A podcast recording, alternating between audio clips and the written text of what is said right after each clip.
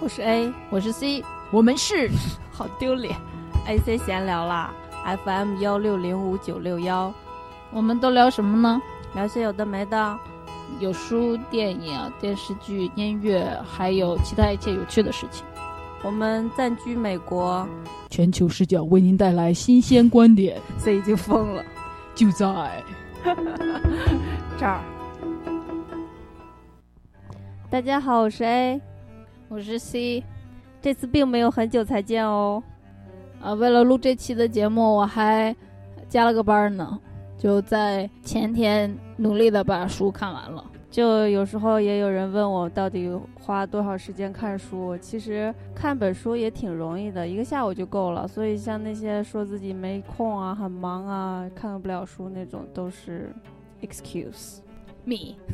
嗯，但今天我主要的那个 feel 是 sad，I'm so sad。不知道大家看过哦？对，我们前面讲过那个《头脑特工队》那部电影，对吧？它里面有五个小人。反正我今天我看完了那个书之后，我的情绪就是像那个那个电影里面蓝色的小人一样，叫 sadness，就是 Well I'm just so sad.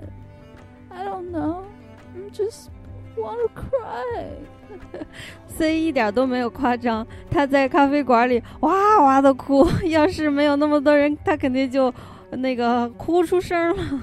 你你说的话前后矛盾，我哇哇的哭，然后我又没出声，就是那个脸看起来哗啦啦哗啦啦的，但是没出声憋住了，就 这样的。你是说我的五官留下来了吗？我是说你的五官聚在了一起，使劲儿。你是说跟拉屎的表情一样吗？有时候确实很难分辨到底是在哭还是在拉屎，就看坐在哪儿是吧？不对不对，我现在的 feel 应该是 sad 的，你别给我打岔。啊，好了，今天我们要讲一部书，叫《献给阿尔基农的花束》。这个之前我们讲那个二十四个比利的时候，C 也提过，就是那个作者他叫丹尼尔·凯斯，他的另外一部非常著名的作品。就我当时还犯了个错误，我在此再跟作者道个歉，就是我在说二二十四个比利的时候。介绍到作者，我就说，哎，不知道写过啥，可能就这一本吧。结果其实人家在写《比利》之前就写了好几年前就写了这一本，然后这一本就是小众文学青年必读。因为这个作者本人也是有心理学背景的，所以他写这些相心理学相关的书就很在行。然后这本书跟《二十四个比利》的区别在于，就是这个算是小说，然后《二十四个比利》算有点纪实吧。因为他确实是那个呃，哎，我忘了 Billy 的 last name 叫啥了。因为那个二十四个 Billy 是 Billy 的真人真事写的，只是想让大家知道多重人格是什么样子的。然后这篇是小说，是基于作者作为一个心理学方面的专家，呃，应该他有很多临床的那些资料，就是。在不同的情况下，人的心理活动是什么样的？所以他在写这本小说的时候，就非常难得的、很准确的，就是栩栩如生这么说吧，描述了这个人前后的心理啊动态。主角叫 Charlie。现在我们换形式了，C 不再成为那个叙述故事的人，而由我来叙述。虽然我不擅长讲，但我讲的比较。短，然后 C 也会打断我，这样节奏快一点嘛？你是说我讲的时候节奏特别慢是吗？你有话直说。因为您非常擅长讲故事，所以细枝末节，特别栩栩如生。我觉得我应该开一个评书节目。我啥时候这样吧？我我明明天不是明天，我之后开一个评书节目，因为我一直想讲的一本书叫《美国种族简史》，不是 在马路上。捡大便的那个简史，就是简单的历史的那个简史。因为我本人对历史很感兴趣，虽然我也不是说，呃，什么都知道，但是只要是有关的，我都喜欢看。啊，这个这本那个美国种族简史是我来美国之前看的，就觉得因为美国是个大熔炉嘛，各种种族的人都比较多。想对这个在美的这些族群有个了解，但是涉及到很多历史上的细节。然后我一跟 A 提用这本书做节目，他就头大。现在我突然萌生了一个 idea，要不我自己做评书吧？你可以自己开一期节目呀，你要是不嫌无聊的话。但之前发现，如果没有我这个捧哏，你会做不下去吧？我就是不想承担自己做节目，然后然后如果收听率下降，这个骂名，不然我怪谁去？那样你的明星梦可就魂断蓝桥，是不是？我再想想吧，要不然就把评书和相声结合在一起。嗯，好的，现在由我来介绍一下这本书大概的内容。它的那个主人公叫查理啊，查理，他是一个我们俗称嗯弱智还是智障？哎，这是一件悲很悲伤的事情，你不要喷笑好不好？你冷冷静点，成熟一点。对不起啊，就是因为我们在真实接触这群人之前，我们经常用这个来骂人，所以不小心触到了我的笑点。跟大家说一下，A 的笑点非常的奇怪，而且有的时候非常 offensive，有攻击性。就比如说电视里哪个人在经历特别惨的事情，就是 给你们举个例子。他跟我举的一个生动的例子，你看他现在已经在沙发上笑抽了，就是《韦小宝》里面有一集那个双儿在打架，然后他以大概是以一敌十那种，就打得非常非常辛苦。天他妈的，我都开始笑了，就因为你在那抽了，他打得非常辛苦，然后那个就拿着一个木头在在抡人家。然后脸上都是那种很很累，然后很悲愤的表情。结果 A 在看到这一幕的时候就哈哈大笑，就是忍不住的那种。就他可能知道这样也不不 moral 不道德，但他就根本忍不了。所以就是他的笑点非常奇怪，哭点也非常奇怪。然后我就是一个笑点和哭点都很正常的人。你看我在在那个这本书，我大概啊，我前两天出去玩的时候飞机上读了一点，然后。礼拜六的时候，在那个咖啡馆里终于读完了，然后就很用很正常的人的那个那个感情的 reaction 那个反应，哭了一通。然后现在想说把这个节目做出来，结果这家伙听到说起“智障”这个词，然后就笑了。对不起啊，嗯，查理是一个智商比正常人要低一些的，大概智商在七十吧，而普通人大概是一百。多一点左右，他虽然就智商不高，但是他有一个非常强烈的意念，就是想要变聪明。然后这时候刚好有一个，就是这个研究型大学，他们有一个项目，就是他们的那个实验的东西就是小白鼠嘛，有一个叫阿尔基农的小白鼠，它就被他们就是特殊对待之后，那个小白鼠就变得特别聪明。那个特殊对待其实就是给你的脑。做一个手术，好像是把一部分的那个，呃，就是产生一种一种酶的东西，反正是虚构的嘛。这个因为这是小说，就一种酶呃换掉，然后把被这个酶损害的脑组织也剔除掉，然后再再注射一些能够促进那个让你变聪明的那个酶的分泌的东西。所以就是用那种 physical 的物理上的手术，然后解决了你这个智商问题。就是先用小白鼠做实验，然后他们就在想。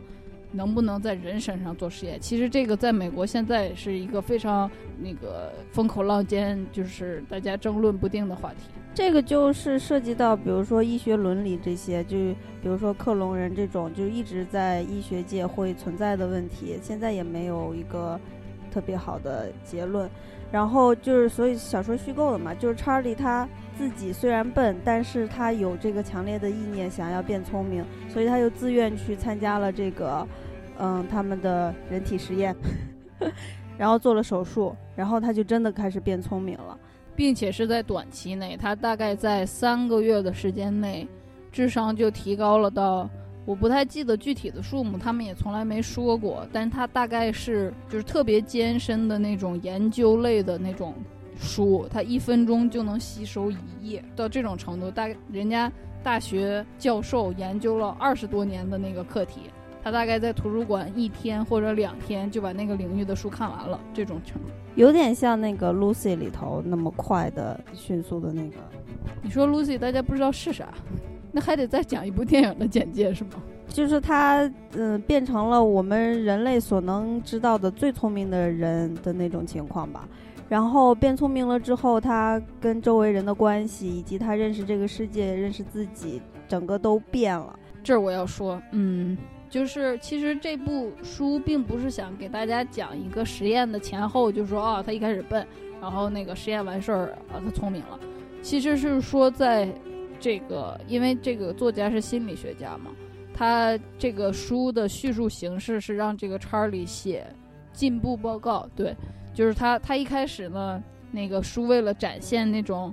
呃，弱智群体他们书写、读写能上面的那种能力上的缺陷，就那个查理的进步报告前面几个都是错字，就是什么啊，我叫他不要难过，然后中文的译本就是把那个难过的难换成南瓜的难，就是那种，就是啊，美国人他也会有那种 spelling error，这个时候他的心理活动是怎么样的？就比如说他特别单纯，然后他就觉得周围的人在对做对他好的事情。他想变聪明，然后他们让他变聪明，这这就是他对这件事情的所有理解了。人家就跟他说，就试图跟他解释说，查理这是有风险的。他就说，我就是想变聪明的，就大概就是这种意思。后面他变聪明了之后，他对这整个世界的理解都不一样了。不一样的地方就在于他清楚了，就是原来他可能不知道他们拿他做实验是什么意思。后面他们这个他智商飞跃了之后，就是短期内大家以为这个实验成果是非常显著成功的，就带他去参加那种学术会议，然后就把他放在那儿，还有那只那个叫阿尔基农的老鼠也放在那儿，就是他们是两个最为成功的实验结果。那个时候他就觉得坐在那个大会的会上，他就觉得非常的 insulting，就是受侮辱，因为他就。强调说我是人，我不是你的一个那个实验那啥，我也不是你创造出来，就是他的他的那种对世界的理解已经完全不一样。对，就是因为现在我们就是说，因为他当时是笨的，所以他才会接受这个实验。然后当他接受这个实验，他变聪明之后，他反而会觉得这些人对待他的那个态度和方式有点就是不尊重他。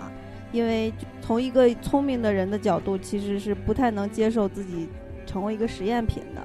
然后，当然，但是他确实是实验品，这个就是一个矛盾之处嘛。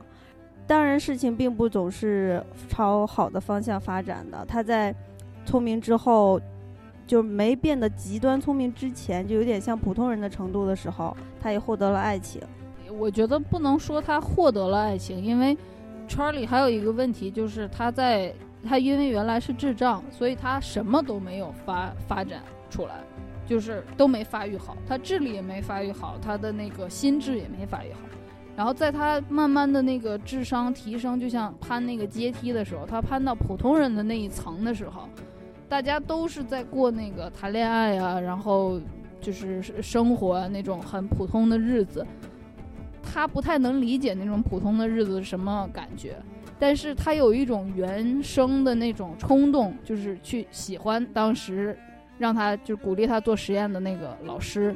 再等他的那个阶梯再往上攀一攀，他更聪明了之后，他就相当于是从上往下看这个老师，再也不是他像以前从智障一样那种仰视的感情。所以其实他在这一整个过程中，并不是一个特别稳定的处在爱情中的状态，他一直在不断的摸索自己，他可能都不知道那个东西。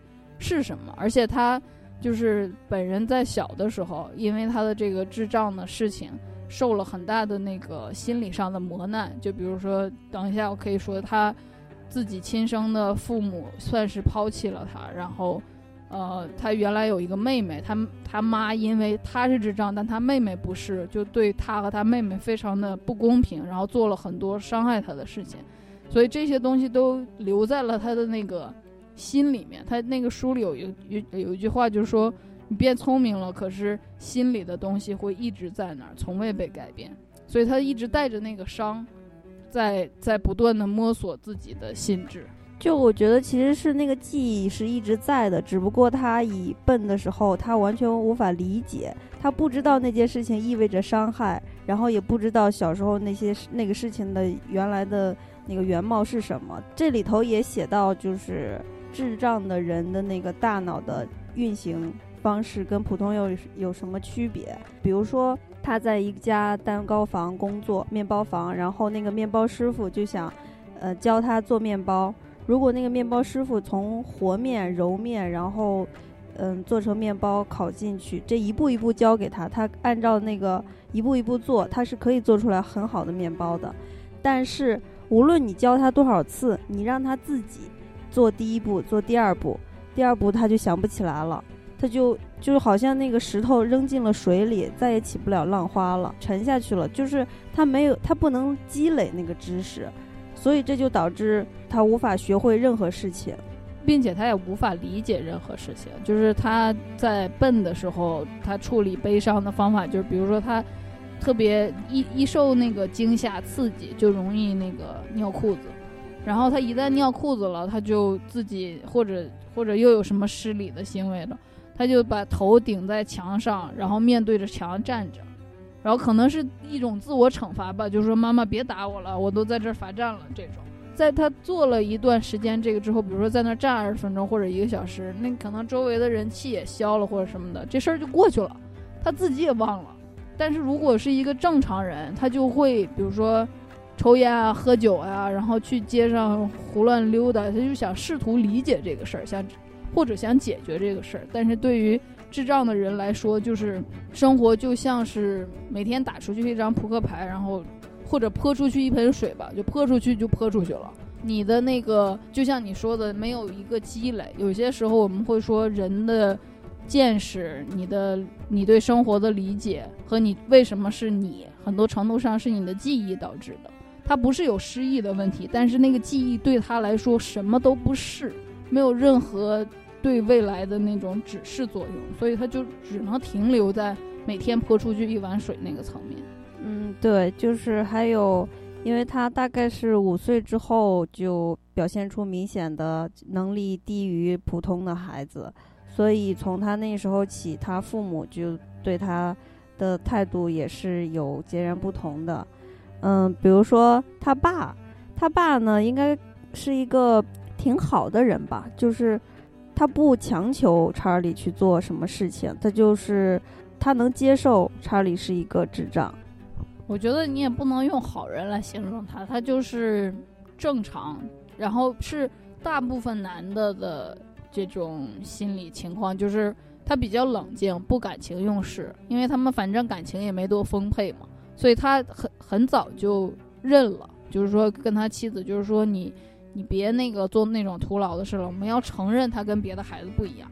然后他老婆就在那歇斯底里的喊，就说不会的，他一定会一样。你让他再带带他看几个医生，他就会一样了。就这种。但是因为他的这种很很冷静，也造就了他的淡漠，就是他就没多关心这个事儿。然后你你之后就是这个事儿怎么解决呢？比如说你老婆歇斯底里了，那你也得做他的心理活动啊。但他就好像是觉得说，你只要认识到他不一样，这这这就解决了一样是。所以就是。嗯，查理的妈妈一直试图希望他能变聪明，他既他就是一直在努力这件事儿，然后也一直在给查理灌输这个，相信这也是最后查理为什么要去做实验的一个很重要的那个驱动的因素吧，因为他一直得不到妈妈的爱，想要得到妈妈的爱的前提就是你要变聪明，所以一直到他后面已经长到二十几岁了，他每天还都在嘟嘟囔囔这件事情。等查理真的变聪明之后，他还回去找过他的父母，然后两个人的情况也截然不同。他父亲完全认不出他来，然后是一个正常的、很平庸的男人的生活。然后他妈就已经疯了，然后跟他妹妹两个人。你觉得是疯了还是得了那个 Alzheimer，就是那个老年痴呆？反正不太正常，就是也有可能他这么多年精神上受的刺激导致的，就是他会忘掉一些事情，有的时候突然。正常，然后有的时候又突然忘记，比如那个查理在屋里跟他妈说话的时候，他会突然间就是说 “Oh my God，你是查理”，然后就在那儿就是哭啊或者什么的，然后一瞬间又说“哎，你是来收水电费的吗？”就是这种，我就觉得这种也不一定是疯，也有可能就是得了老年病，那也可能是吧。对，就是过得不好嘛，就是查理这件事情对他妈的影响，他妈的影响。就是说这件事对他妈的影响真是他妈的太大了。然后他妹妹呢，就是小时候也就是一个正常的小孩嘛，相比于查理来说，他就会聪明，然后机灵什么的。但是他最后的情况也不是特别好吧？嗯，也不知道是什么造成的，可能就是整个看起来像是查理导致了他们一家人的悲剧似的。但也不能这样说，因为他妹妹你说了，他跟他哥哥比机灵，可是他就是个普通人啊。然后有一个歇斯底里的妈，然后爸还中途出走了，你指望他有什么繁荣的未来呢？这里就是要提一个，就等查理变聪明之后，他开始回忆以前小时候的很多事情，有一个很难跨越的一个事情，他就记得那个事情给他造成了很大的伤痛，他一直想不起来。后来忽然就揭开了那个，像是打开了一扇门，才知道那件事情是什么。其实很能理解的一件事情，但是就演变得很严重。我觉得应该是他十几岁的时候，就是被他从家里送走之前面一点，然后他妹妹在洗澡。呃，这件事儿很难解释，因为小孩有好奇心嘛，再加上查理的那个智商又不是正常的，他也没有任何思考能力。所以他完全就是在跟随着他的那种本能在走，你也不能说那个本能就一定是性本能，他就是好奇，他所有能活动的区域就是家里那栋房子，他干什么都有可能。但是因为他父母是正常人，并且要命的是他们是理解不了情况的正常人，就尤其是他妈说他不仅是呃智商不行，并且是个肮脏的种，就是我觉得他已经有点接受不了这个事实了，所以。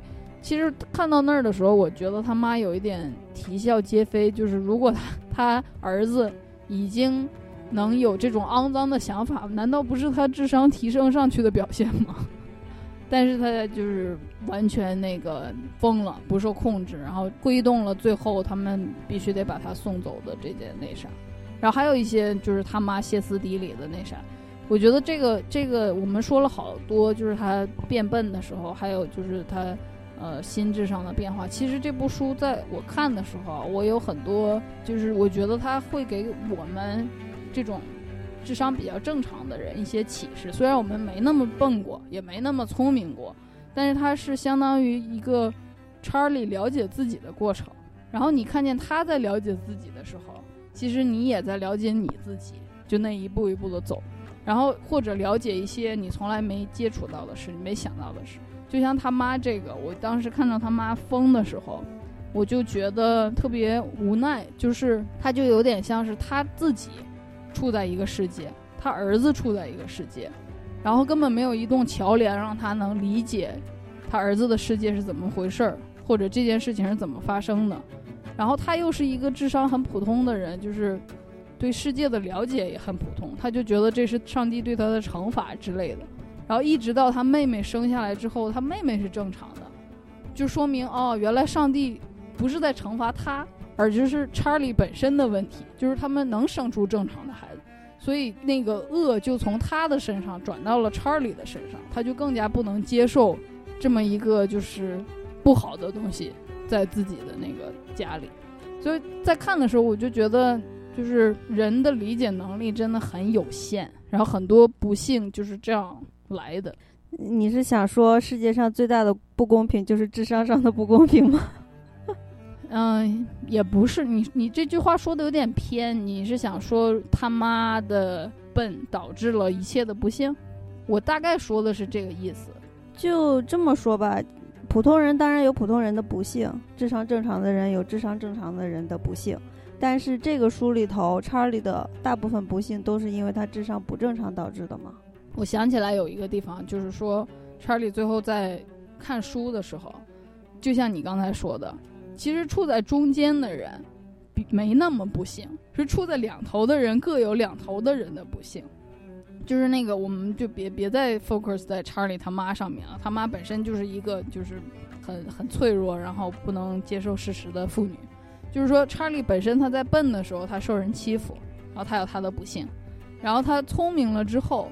他从这个云端以上往下俯视这个世界，他看清楚了他以前遭受的那些痛苦，然后并且他现在还有他理解不了的痛苦，还有他跟周围人这种沟通上的痛苦。他处在一个另一个别人理解不了的世界，就是他从来没在中间待过，所以他其实是一个就是处在两个极端过的人。他那个智商前改变前后，周围的人对他的态度也有很大的变化嘛，比如说在他。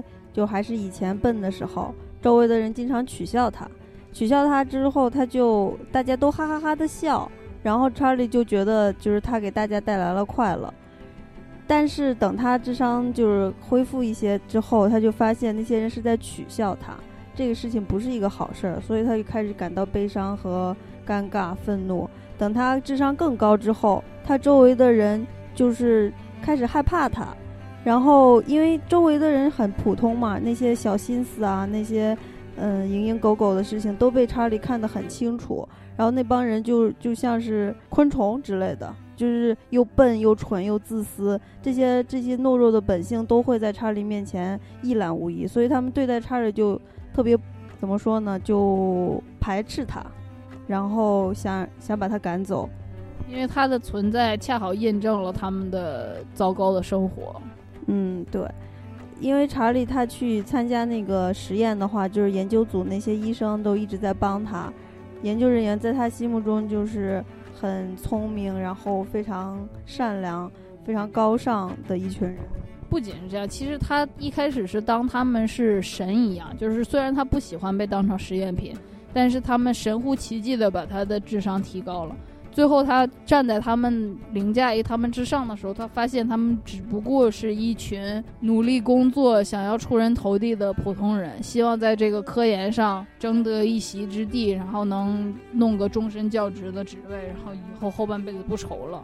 所以，这其实也是其中一种他看透了这个世界以及周围人们的那个真实的能力和限制嘛。所以他也会感到失望和无助吧。然后他跟女朋友的感情也就开始向往爱情，然后追求到了他的女神。在这期间，他的智商一直在涨，涨到后面就可能有点像 Sheldon 那样，就嗯无法跟那个女的再沟通了。那女的就变得很普通，所以他们也分手了。然后最后他就是智商在顶端的时候，他就希望他。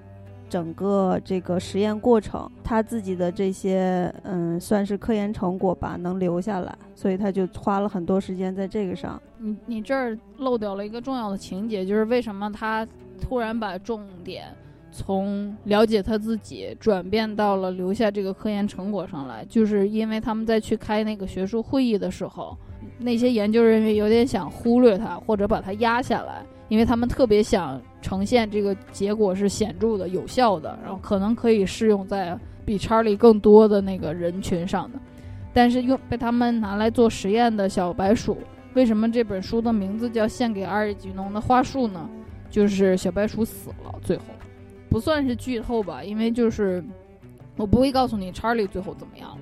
这个小白鼠呢，它就是。在他的智商不断提升之后，你没办法描述小白鼠的心理活动，但他就会有一些非常反常的行动，来表示他有一点就是不正常了，比如说失控，对，就比如说他就会，呃，停止做那些实验或者那个测试题，就他们也给那个小白鼠有测试题，会会突然的用那个身子去撞那个栅栏，或者不吃不喝，或者甚至那个躺在自己的排泄物里。就很像那个人在颓废的时候会呈现的那种样子，就这些东西都无法解释。如果如果他们这个实验的目的是把那个小白鼠的智商提高了，然后提高到它可以最后跟人一样聪明，那它处在这个小白鼠的身体里，它的那种，它有没有萌生出任何情感呢？或者是理解了世界但接受不了现状的这种挫败感呢？这些这些这个实验当中都。呃，没办法那个揭示出来。但是查理意识到了这个问题之后，他也意识到自己现在存在于一种危险之中。就是说，他跟阿尔吉农接受的是一样的手术。如果阿尔吉农的走向是这样的，那他的走向会是什么？所以他就最后开启了他的那个研究模式，就在建立模型，然后分析数据。这最后一定会怎么样？然后就在这个过程中，阿尔吉农就去世了，也一定程度上了证明了这个实验的就是方法并不是一定可靠的。至少在小白鼠身上是这样，在人身上他们还不知道，还要依赖查理的结果。就是他在描述了查理的一系列心理活动，寻找自己的这些事情之后，就归到了这种你你怎么为人这么一个比较宏大的主题。我一直那句话留在我的那个记忆里，就是他就说，发生在，他说心心里的事情，永远不会消失，他会一直在那儿。那个心里的事情，就是他在笨叉里的时候受到的伤害，他在新叉里的时候受到的伤害，解决的那些困惑，就还有对那个世界的理解，有没有爱，就就都在那儿。所以他后面相当于是说，如果查理的智商又没了，又回去了，那他是谁？就大概有这么一种讨论吧。本来那个查理变聪明，这个是一个天大的好事，对吧？然后，但是阿尔吉农的去世呢，就让人有一种好像到头来一场空的那种很深的失落和绝望感，以至于就我们最后在讨论这个实验到底应不应该对不对上，也也会很有那个很矛盾，对吧？因为低能儿不低能儿，智障来说，他应该。像查理，他是一个特殊例子，他很想自己变聪明。但是你说一个现实生活中的智障，他会真的想变聪明吗？他有这个想法吗？接着这个讨论另一个话题，就是现实生活中的智障应该不知道聪明是什么，所以他可能甚至都没有这种困惑。然后我就想问，你觉得是旧的查理更幸福，还是新的查理更幸福？请问新的查理是停留在哪个阶段的查理？他可以一直在变化。那就是他智商在最高峰的时候，因为我本人一直秉持着来世间走一遭，什么都要体会的那种人生奥义吧，所以我当然觉得是，你哪怕你你后来的结局不怎么样，但是总比你一直被套在塑料袋里头要精彩一些。但是问题就是说。如果是一个智障，他根本就不会有别的想法，没有别的选择。对他来说，生活就是那样子，一个样子的。你如果问查理，他在笨和已经聪明之后他的选择，我觉得虽然他聪明之后非常痛苦，像地狱一样很难过，但是他应该还是会选择那样吧。嗯，我觉得我的答案跟你是一样的，但是这个有一点就是我们是 bias，是因为我们俩。就是我们俩的心性都是希望更多的了解自己，然后都是类似的价值观，就是说你知道的越多，我我愿意知道越多。所以哪怕这个事情真相是残酷的，我要知道，这是你的选择，所以你觉得幸福。这个其实有点像那个著名的电视剧电影，就是那个《黑客帝国》里头，你要吃红药丸还是蓝药丸？蓝药丸你就是接着在梦里头过幸福的生活。红药丸吃了，那你就回到现实中，现实就是很艰苦、很丑恶。但是我们的主人公呢，就吃了红药丸。所以，如果我们要吃红药丸，我们是不是就可以变成主人公呢？嗯，为什么最后一下子变脱线了？我想说的，为什么我们 bias 就是你在你在笨的时候，你根本不知道还会有别的可能性，所以你在笨的时候应该会觉得笨的时候更幸福。你在聪明的时候，应该是觉得聪明的时候更幸福。我觉得答案是这样。我举个例子，就是我，嗯，有一个亲戚，就是应该智商就没有多高，肯定比查理好一点，但是也是就是低，算是低于正常人。在大学的时候就比较有自己的一些困惑解决不了，所以我有一段时间一整天都是嘟着脸的。那个嘟着脸不是可爱嘟，就是那种衰嘟，就 一脸黑线。对。我就那个回家过暑假还是寒假，然后就刚好碰见他，他就特别那个有有一个词叫，就是英语有个词叫 blonde，就 blonde 就是有无知莽撞的那个意思，就是他当时就问我说：“哎，你咋看着不开心呢？”然后，对，然后我又很那啥，我就看他，我就说：“那个你说啥？”他就说。生活要开心呢，你开心，就是这个事。我回家之后就想，我就想说，他过得没我好，就在我的角度看，他也没有大学上，他也不知道这个世界是什么样的。恐怕他一这一辈子都能了解的这个世界，就是他周围不超过二十个人的那个族群，比如说他的家人，他经常接触的楼下的大爷或者大妈什么的。然后，但是他却跟我说，生活要开心呢，要开心。我觉得他也根本体会不到我的烦恼，比如说我的烦恼可能是我的未来或者怎么样的，我要我要当一个什么样的人，我要干什么谋生，这些都不是他会去考虑的问题。但是他当时远比我要开心多了，并且还还过来跟我说你要开心呢。当时我就跟我妈说，我就说，我我那个时候有点愤世嫉俗，我就说，是不是当一条狗比当人幸福？就是你你就不知道这些烦心的事情嘛。所以就是我的答案就是你你处在哪一个情况里，你就以为你那个情况里是好的。嗯，这里我们来讨论一下“无知幸福论 ”，就是“无知即是幸福”，到底这句话对不对呢？嗯，微博上有一个特别著名的图，不知道大家有没有看过？就是它这个图分三个阶段吧。第一阶段就是你如果脚底下垫大概三四本书，就是你读很少的书，你都就能看到世界是鸟语花香的，特别明媚，然后又美丽。就是这样的话，你是聪，就是幸福的。但是如果你读更多的书，大概读个一百本左右，你就看到世界上是满天的乌云，然后黑暗不见阳光那。因为你已经从那个鸟语花香层往上升，因为你脚底下的书多，所以就踩在了乌云层，就像飞机飞上去了似的。这个其实，在现实生活中，就是说你，你如果每天只是生活在自己的小圈子，然后嗯，门一关也不闻天下事。然后你不知道世界在经历什么，人民人们在，也不是不知道吧，反正就是你就会选择你想看的东西，你看你想看的韩剧，吃你想吃的零食，去你想去的地方，所以你的生活 basically 就是你自己的 comfort zone 舒适圈。但是，一旦你读更多的书，比如说我说的一百本，你就站在那一百本之上，你看到了乌云，看到了满天的黑暗，就是你开始理解。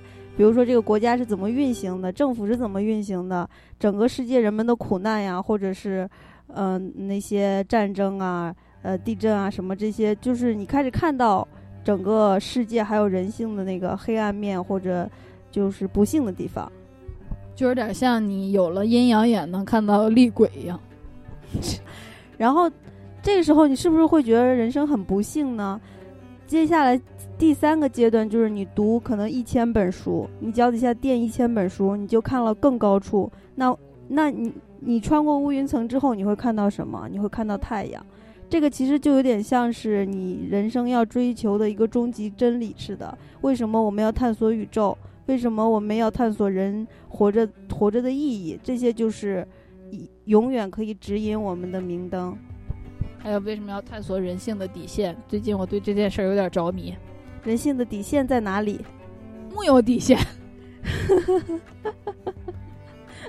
那人性的底裤在哪里？在 Victoria Secret。所以说，无知即幸福这句话呢，在一定的程度内是对的，就是在你鸟语花香的那个层面。但如果你想要明白更多，想要探索更多，你就会当然会经历痛苦、经历黑暗、经历这些，但是不要放弃，因为前面会有更大的光明在等着你。没错，我想再举一个我个人的例子，就是我对玩弄权术这件事情其实理解的很晚。我们自己本身是，比如说在那个初高中啊，一直都是学生干部那种，但我都是那个掌权的。我一直是班长，所以没有人会跟我对着干。然后我想干什么就干什么，并且我也是一个好的班长，所以我每天就像一个非常那个正直勤奋的县委书记一样，朝廷鹰犬，好吧？其实不过就是老师的走狗而已。就现在理解是这样，我就不知道什么叫，比如说权谋啊，或者是操纵人心啊这种。然后一直到我上大学，我交了一些朋友，然后我在跟这些朋友接触的时候，他们。在节目里说过，就是他们家是属于那种做官的，然后别人来送礼啊，像我们这种平民百姓啊，就觉得别人来送礼是了不得的事情，到底收不收啊？收了礼得办事儿啊，这种就是心理负担非常大。但是他就是因为家里是这种背景，所以完全是见过很多世面，并且在一个高度上去嘲讽那个送礼的人，说叫你滚，怎么还不滚？就这种，就跟我完全不是，我跟跟人家完全不是一个台面上的。然后我在跟他们一起玩的时候，其实我就有点像那个笨的时候的查理。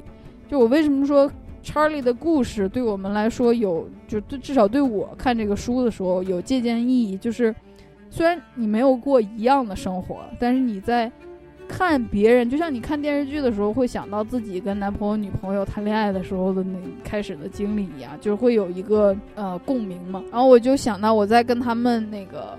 呃，玩的时候，其实很多时候经常被他们耍，然后言语上嘲笑，然后就是说，哎，你那么老实实在，但是其实那种词就是我来美国之后也学了一个词，就是南方有一些妇女会说，“Oh bless her heart”，就是说上帝保佑他。但其实就只限于美国南方，这句话就是说，“Oh she's an idiot”。就比如说谁干了一些比较那个笨的事儿，然后他们就会呵呵 bless her heart，就上帝保佑他。但其实就是说这么笨，可别让他咋咋了，你可得保佑他，就这种。所以我我当时根本不知道他们说这些话是这个意思。然后直到我又认识了另一个朋友，他也认识这些人，然后他就跟我说说你你不知道他们其实是在这样对你吗？怎么怎么的？然后其实我是有慧根的人，所以他一点我就透了。但我在那之前完全不知道。哦，原来还有这么回事儿啊！原来他们跟你玩，并不是想跟你玩，是在 enjoy 那个，比如说嘲讽你的心情，就是你在给他们提供一种他们要的东西，但你又不知道那个东西是啥，所以你就像那个查理，别人嘲笑他之后哈哈笑了，然后查理就说：“哎，他是我们的好朋友，他我们在一起很开心。”你这样说，我其实也想起自己的事情。我还没说完呢，然后你不是刚才说经历痛苦能看到更大的光明吗？我虽然故事讲的有点长，我还没讲到光光明那块儿呢。然后，然后我现在还是在黑暗里。然后我那个朋友跟我不对，我是在不知道这件事儿的时候，我是处在鸟语花香阶段，然后觉得我有一群好朋友。然后我当我另外那个朋友把我点醒之后，我就处在乌云阶段，然后我就特别伤心。我有 我有那大概那。一周的时间，就是没法去，没法去看我们以前发的那些短信，或者是，就是也没办法再约他们出去玩儿。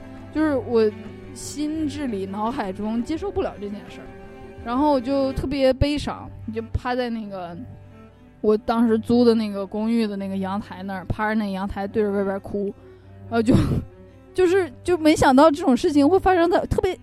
以泪洗面，对，真的是以泪洗面，就是特别特别耻辱，然后又那个，嗯，很伤心，因为你以为是好朋友嘛。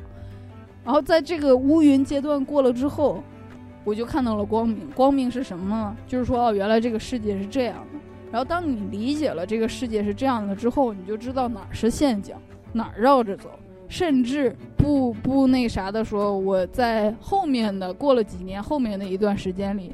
竟然就靠着这种对这个玩弄权术的这件事的理解，还获得了一些利益，然后自己也玩弄了一些。虽然我现在彻底放弃了那个事情，然后觉得那是很卑劣的，但是当时的那件事情的积累，就像给我打开了一扇大门一样，然后我也变成了一个现在这样更成熟、更能清晰的看到这个事情是什么样的人。然后我也就是用那个官腔，就是说我比较感谢那段时间的经历，但是他们是糟糕的人，这点是不能不能那个啥的。但是就是就像你说的，你经过了那段痛苦的阶段，你再再往后看，其实是更大的光明。除了这个，我还想不出来别的词儿了。你说吧，轮到你了。就是让我想起来我自己的一个一些事情，因为你就说自己以前比较老实，然后会被人骗什么的，一我。自认为一直都没有老实过，就是一直都比较聪明机灵吧。但是我也是过了很多年之后才想起来，其实我高中有一段时间被人蒙蔽过。就我那时候有一个女生，她主过主动过来找我做朋友嘛。然后因为我我比较喜欢那种邪性的人，她嗯，她就是她会很多事情，比如说会弹钢琴，然后会写书法，会画画。会写黑板报，然后文章也写得非常好。虽然长得不怎么样，但是我我那时候不 care 人长得怎么样。然后他就过来找我做朋友，哎，我觉得很高兴啊，我就跟他做朋友。但是经常就因为一些小事儿，我就被老师说呀，或者什么事情或者怎么样那样子，我都没有特别放在心上。直到我几年之后，我看到微博上一个文章，大概是就是讲那种毒闺蜜，有毒的闺蜜。他就讲有毒的闺蜜是怎么回事儿，我才回忆起来那些小事儿都是他在陷害我。就是其实他当时接近我，只是因为他特别嫉妒我，因为他语文成绩很好，他很想当语文课代表。但是 somehow 的我当了语文课代表，他就开始接近我，跟我做朋友。但是这完全是日本黑心少女电视剧的那个套路。但是你说我当时到底有没有受到过很多伤害呢？其实也有，有很多有一些伤害，但是因为我其实是一个心非常光明的人，我都就用自己消化了，然后也没有留下任何阴影。只不过我过后再想起来这件事情，就理解了当时是怎么回事儿，也也是怎么说呢，心里也不是很很好受。但是我觉得比较庆幸的是，虽然后面他也一直跟我保持联络，但是我慢慢的就把他筛选掉了，不知道怎么着的就把他筛选掉了。我觉得是你命大吧，他没有弄一些更厉害的，因为那个之前有一个很有名的案子，就是好多年前那个北大那一那一起，因为女生嫉妒女生，然后给那个非常德智体美劳全面发展的女生下了毒，然后那那个女生现在也没办法正常生活的那个，就是你那个朋友恨你恨的还不够深，所以你你应该算是命大。呃，没留下心理阴影，我觉得是好事。一方面有赖于你本身这个人心比较宽，一方面就是可能因为你心宽，你也没有再进一步去做。因为有的人会像甄嬛似的，她就会跟她的毒闺蜜两个人在那儿抗争、拧巴、扭打，你也没有干那些事情，所以也没有进一步的去刺激她，所以就这样就就淡了。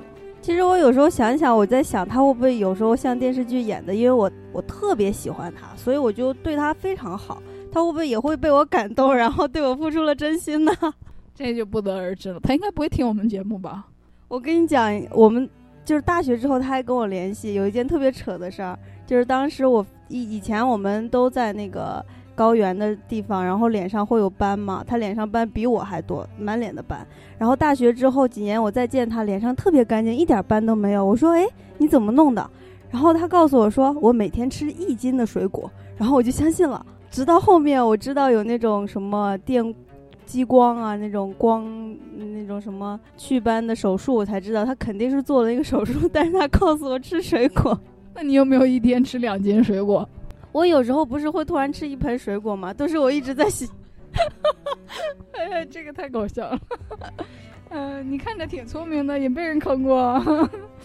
呃，我想想啊，其实那个我跟 A 呢还比较算是普通人，所以我们是想追求普通人的那种幸福，比如说有朋友啊，有理想啊。有有有呃，跟喜欢的人在一起啊，有自己的家人作为支撑啊，就是这种都是比较普通的人类情感。然后还有一点我想说的，虽然我们已经说了很久了，就是到底那种比如说智商超群的人，他们要不要追逐追逐这种普通的幸福？我觉得不一定要。首先，因为他们在就像你说，他们已经看到太阳之后，他们就不需要自己再拿个小暖炉了，暖小暖炉。就是小暖炉呢，可能就是指，比如说你正常生活当中的爱情啊、亲情啊、友情啊，很多人就是靠这些来撑着自己过一辈子的。就是我在美国这边，我的有些同事，他们就是其实很人性是共通的嘛，美国、中国无所谓。他们在那个工作环境中发展的并不好，很平庸，但是他说起自己的家人，非常的那个自豪，然后呃。感觉他们那个之间的 bonding 特别紧密，但但你如果像我一个外人看他们家人，也觉得他们家人过得非常普通。但是这个这种情况下，他们家人彼此之间就是彼此的支柱。但你一旦是触到了那种天才的高智商人群的位置，你就一切都看破了。就是你你家人说哦，不过就是彼此要支撑，找一些无聊的纽带，然后那啥自己。然后就比如说 Charlotte，就是。就是一个例子，就是还有 Sheldon，他们没必要一定要追逐爱情、友情这种很普通人追求的幸福。嗯，Sheldon 是因为自己生活不能自理，他所以他需要 Leonard 来帮他。但是后面他跟 Amy 的感情线我没再看了，也不知道是怎么那啥。我觉得他跟 Amy 的感情线应该是为了争取更多的主流观众吧。嗯，Probably。嗯，反正我想说的就是。其实你说的这个吧，就比较符合那个叔本华所说的，就是一个人他如果能够在精神上，他如果先解决了温饱问题，在精神上能够自给自足的话，他是不需要任何别的人的。这个是他心目中认为人能达到的，就是类似圣贤什么之类的这种高度的。我我们来理解吧，就是说。他已经看到了宇宙的奥秘，然后世界的奥秘，什么数学、物理啊、化学这些很高深，不是很，就是很值得你去深究。然后你如果都能看到的话，你就会觉得整个世界是多么的有意思，多么的，你就徜徉在那些那些真理当中了，你就不需要从别的上面获得任何成就感或者存在感。然后我就想说，Sherlock，要不然我们哪天做一期 Sherlock 的节目？因为他虽然没主动的去追逐那些东西，但是他遇到了爱他的 John，所以那个 John 就对他不离不弃，然后一直在他身边，导致他最后也认定了 John 这个好朋友的位置，然后也愿甚至愿意为他去牺牲。就是他可能没在自己追逐这个东西，但这个东西确实是一件美好的事情。如果送上门来了。你还是会觉得这是一件好事。嗯，可能是高智商的人也分一个一个的吧。有些高智商的人就感觉不到别人对他的好，他一点都不在乎。你对他再好，他无所谓。这儿呢，我就想说一下这个书，它最前面，其实你你没看过这个书的时候，你最前面去看这一段不是特别有感触，但你看完了之后，你就发现哦，原来是这样。就他的最前面有一段柏拉图在《理想国》当中说到的话，大概的意思我就不念出来了，因为它是书面语言，念出来不是特别容易能懂。大概的意思就是说，你你眼睛不适应的情况会有两种，一种是你从光明走进黑暗，你会突然间觉得特别暗，伸手不见五指，但是过一会儿你的眼睛适应，但是在那进来的一瞬间是不适应，或者是相反，你从黑暗走进光明，那个时候通常医学上就是说不能立刻睁开眼睛，否则你视网膜会被烧掉或者怎么着，就是毁灭性的那种那个呃打击。然后柏拉图说的当然是那种那个虚指的概念，就是说你再从光明进入黑暗，或者从黑暗进入光明，是人的心的，就是了解事情的两种状态。就像这个查理呢，他其实就是从黑暗走向了光明。但也有些人会从光明走向黑暗，比如说这个阿尔基农，他变聪明了，最后又从那个聪明的状态开始失控，然后死掉了。所以他就说，你要是知道了这两种情况，你当你看到别人有迷茫、虚弱的眼神的时候，你就不会任随意的嘲笑他们，你就会想他们是不是刚从更明亮的生命出来，因为不适应黑暗，所以看不清楚。或者呢，是刚从黑暗走进光明，也还没有适应这么光明，就觉得头晕目眩。其实就是，就是人的心智的两种状态，往左走或者往右走，往前走或者往后走。然后他就说，但是呢，你知道了之后，你会觉得至少以一种情况是好过另一种情况的。当然，就是从黑暗走向光明是好过从光明走向黑暗的那种情况。所以他说了一个比较那个呃别扭难理解的概念，就是说，如果你硬要嘲笑一个的话，请你嘲笑那个从黑暗走向光明的，因为至少他们没那么惨。呃，所以这个话就说的很别扭，其实就是说从光明走向黑暗的这个是一个比较悲剧性的一件事情，所以你不应该去嘲笑他。所以这个这个一句话其实。在很宏观的意义上总结了这整本书的一个意思。谢谢 C 的沈情演绎，这里不是闪情演绎，应该是呃精致讲解。嗯，好。其实总的来说，这个书比较悲伤吧，所以不然我哭屁了呀。说不定你是爱哭呢。每看完一本书，用哭一场来纪念它，是吗？嗯，所以最后我们想送一首歌来，嗯，抚慰一下查理和阿尔吉农这两个孤单的灵魂吧。所以这个书的名字就叫《献给阿尔吉农的花束》，就相当于是对他这么一个先从黑暗到光明，又从光明到黑暗的这么一个 tragedy 的人物的悼念。对这位这样一位先驱，奉上我们的那个敬意。嗯，所以最后要送的是那个大提琴曲，叫《The Dying Swan》天鹅之死。下面请欣赏。等会儿我还没说拜拜呢。我我们做节目的目的一直是不想替代掉任何你自己去看书的努力，并且就像我说的，你在看的时候，其实你个人的经验也在呃 reflect。有的时候就像那个书里说的，心里的东西从未消失。我最近不知道是因为老了还是怎么的，就经常有一些会梦到以前的事情，然后那些小事呢，也不一定是小事，小事或者大事。